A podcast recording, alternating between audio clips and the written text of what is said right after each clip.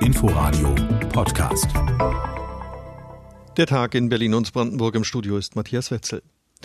Berlins regierender Bürgermeister Michael Müller war zu seinen besten Zeiten beliebter als Klaus Wowereit. Zuletzt bekam er bei weitem nicht mehr so viel Zustimmung und schon im Januar war klar, dass Müller den Landesvorsitz der SPD an Franziska Giffey abgeben wird, die ihn auch als Regierungschefin beerben soll, wenn es nach der SPD geht. Nun hat Michael Müller klargemacht, was er stattdessen vorhat. Ihn zieht es in die Bundespolitik. RBB Landespolitikreporter Jan Menzel mit Einzelheiten und Hintergründen. In einem Schreiben an Parteimitglieder erklärt der regierende Bürgermeister nun offiziell seine Kandidatur im Bezirk Charlottenburg-Wilmersdorf. Er wolle sich auf Bundesebene stärker um Themen wie bezahlbaren Wohnraum, Arbeitsplätze und Geschlechtergerechtigkeit kümmern und gegen Rassismus und Diskriminierung kämpfen, schreibt Müller. Und er betont, dass er fast 40 Jahre Politikerfahrung in den Bundestag einbringen wolle. Berlin ist meine Heimat, macht Müller deutlich, der mit seiner Bewerbung in Charlottenburg-Wilmersdorf ein Duell mit dem Chef der Jusos Kevin Kühnert vermeidet vermeidet. Kühnert war vergangene Woche vorgeprescht und hatte mitgeteilt, dass er in Müllers Heimatbezirk Tempelhof-Schöneberg für den Bundestag kandidieren will. Müller weicht nun in die City West aus, doch der nächste Konflikt zeichnet sich schon ab. Dem Vernehmen nach streben beide Politiker den ersten Platz auf der SPD-Landesliste für die Bundestagswahl an. Wer hier die Nase vorn hat, entscheidet sich spätestens auf dem Parteitag im Dezember und dürfte zur Bewährungsprobe für die designierte Landesvorsitzende Franziska Giffey werden. Die Bundesfamilienministerin soll im Herbst den Landesvorsitz der Berliner SPD von Müller übernehmen. Giffey hat damit auch den ersten Zugriff auf die Spitzenkandidatur bei der Abgeordnetenhauswahl in einem Jahr und könnte, einen Wahlerfolg vorausgesetzt, regierende Bürgermeisterin werden. Jan Menzel zur Entscheidung des regierenden Bürgermeisters Müller im kommenden Jahr für den Bundestag zu kandidieren. Und diese Entscheidung wurde am gleichen Tag bekannt, an dem die Bundes-SPD Olaf Scholz als Kanzlerkandidaten nominiert hat. Und der ist ja eigentlich Brandenburger. Naja, zumindest wohnt er in Potsdam und sein Wahlkreis liegt dort. Entsprechend begeistert reagierten die Brandenburger Sozialdemokraten auf die Personalentscheidung, wie unser Reporter Oliver Schorsch erfahren hat. Der Brandenburger SPD-Generalsekretär Erik Stohn ist voll des Lobes, was die Kanzlerkandidatennominierung angeht. Ich freue mich auf den Wahlkampf im nächsten Jahr. Olaf Scholz hat die Ruhe, die Kraft und die Erfahrung, das Land gut voranzubringen. Er hat in den letzten Monaten der Corona-Pandemie einmal mehr gezeigt, dass er weiß, worauf es ankommt.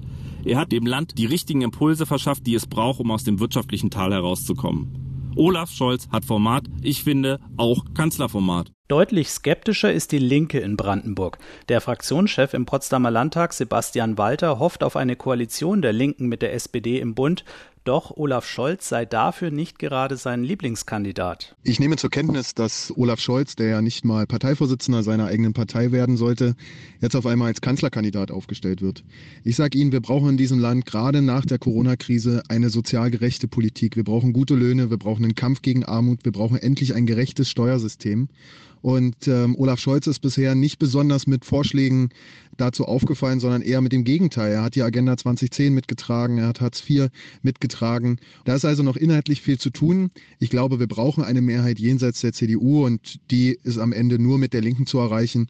Ob Olaf Scholz dafür der richtige Kandidat ist, das wird sich zeigen. Der Brandenburger SPD-Generalsekretär Erik Stohn antwortet auf diese Kritik seinerseits mit einem Seitenhieb. Die SPD streite sehr wohl für ein Land, in dem es solidarischer und gerechter zugeht und arbeite für eindeutige Mehrheiten dazu, aber die Linke meide es, in die Verantwortung zu kommen, schreibt Stohn auf RBB-Nachfrage. Das klingt dann doch eher noch nicht nach gemeinsamer Koalition. Unser Reporter Oliver Schosch war das. Deutlich mehr Kinder und Jugendliche als sonst haben sich diesmal darauf gefreut, dass nach den Sommerferien die Schule wieder beginnt. Immerhin gab es schon seit Mitte März keinen regulären Unterricht mehr. So wie sonst ist es aber noch immer nicht. Es gibt Abstandsregeln, eine Menge Auflagen und es gibt eine Maskenpflicht für Schulgebäude, nicht aber für die Klassenräume.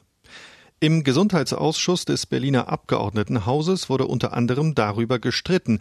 Der SPD-Gesundheitsexperte Thomas Isenberg hat für die Einschränkung der Maskenpflicht kein Verständnis.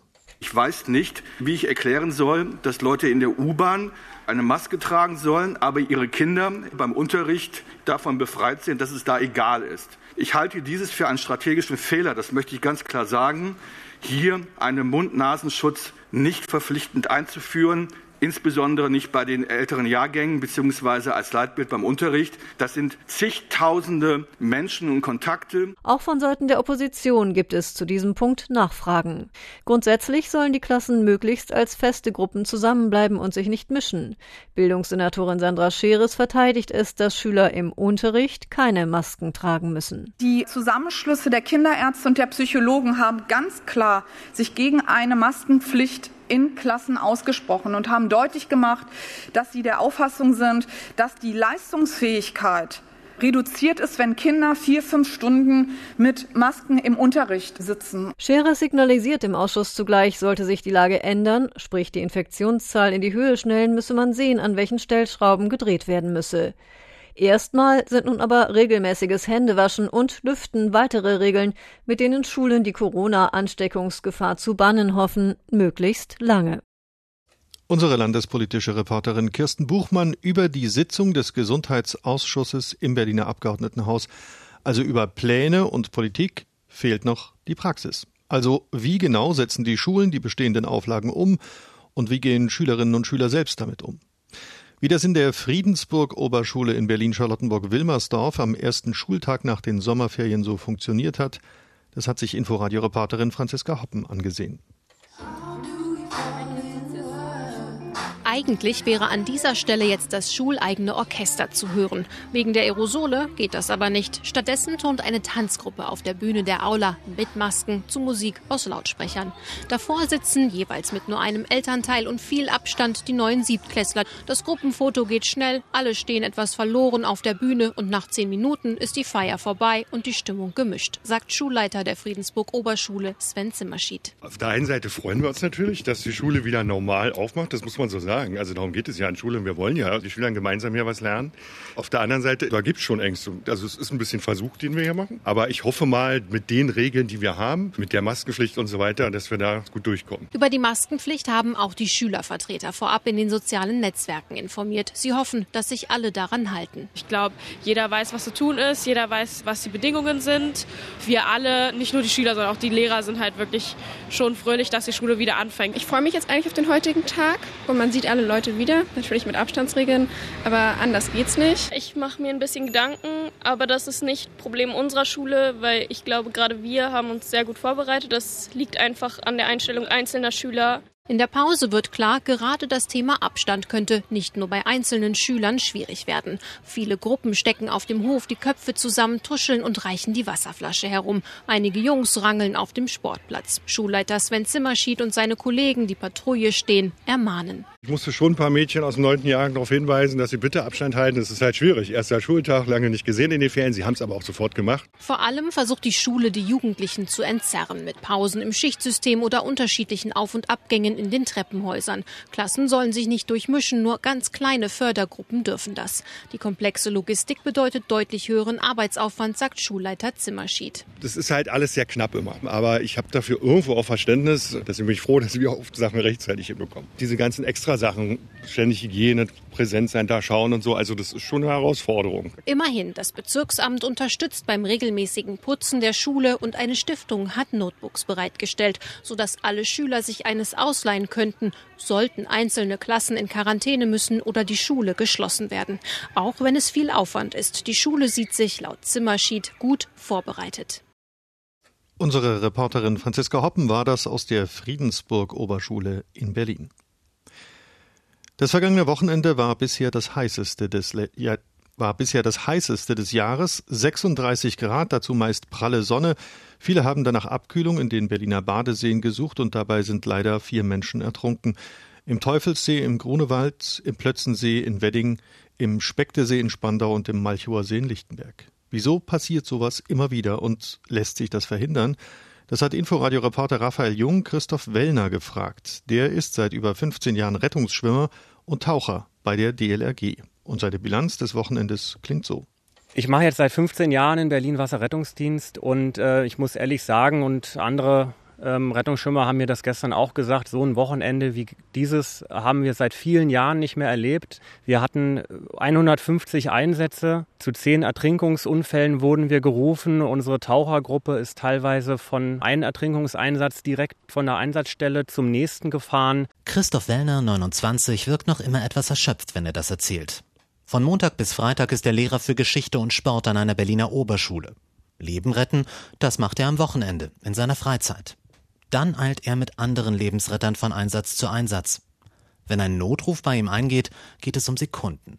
Noch im Einsatzfahrzeug zieht Wellner sich um, damit er am Einsatzort sofort ins Wasser kann. Von der Ausrüstung her tragen wir einen Neoprenanzug, haben unsere Atemluftflasche auf dem Rücken und haben eine Leineverbindung zu einem, einem Kameraden, der an Land steht und uns über Zugzeichen dann im Wasser dirigiert. Tauch nach rechts, tauch nach links und nach ja, einmal umdrehen äh, bin ich dann schon auf die Person gestoßen, konnte sie dann sofort an die Oberfläche holen. Als Wellner am Samstagabend im Plötzensee nach diesem Vermissten tauchte, hätte es schneller nicht gehen können.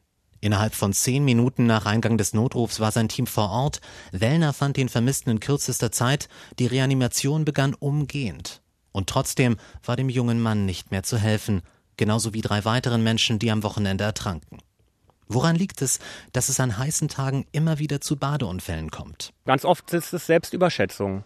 Ähm, zu den Personen, zu denen wir alarmiert wurden, das waren alles Männer, äh, Männer haben auch in der Ertrinkung, die ertrinken häufiger als Frauen und sind anscheinend unvorsichtiger. Und wenn man nicht vorsichtig ist, sich nicht abkühlt bei so einen Temperaturen, dann kann es sein, dass der Kreislauf schlapp macht äh, und dann äh, droht man zu ertrinken. Der beste Schutz dagegen sei es, die Baderegeln zu befolgen, sagt DLRG-Taucher Christoph Wellner. Bei der großen Hitze ist es natürlich am wichtigsten, viel zu trinken, Sonnencreme benutzen und wenn man baden geht, sich vorher abkühlen, nicht gleich reinspringen, vor allem nicht in Gewässer, was man nicht kennt oder ein flaches Gewässer, aber erstmal knietief rein mit dem Wasser ein bisschen den Körper abkühlen. Dann stehen die Chancen gut, dass beim Baden im See kein Lebensretter zu Hilfe eilen muss. Also an heißen Tagen erstmal langsam abkühlen, bevor man baden geht, damit der Kreislauf nicht schlapp macht. Inforadio-Reporter Raphael Jung war das. Und das war der Tag. In Berlin und Brandenburg nachzuhören wie immer auf inforadio.de und per App. Inforadio Podcast.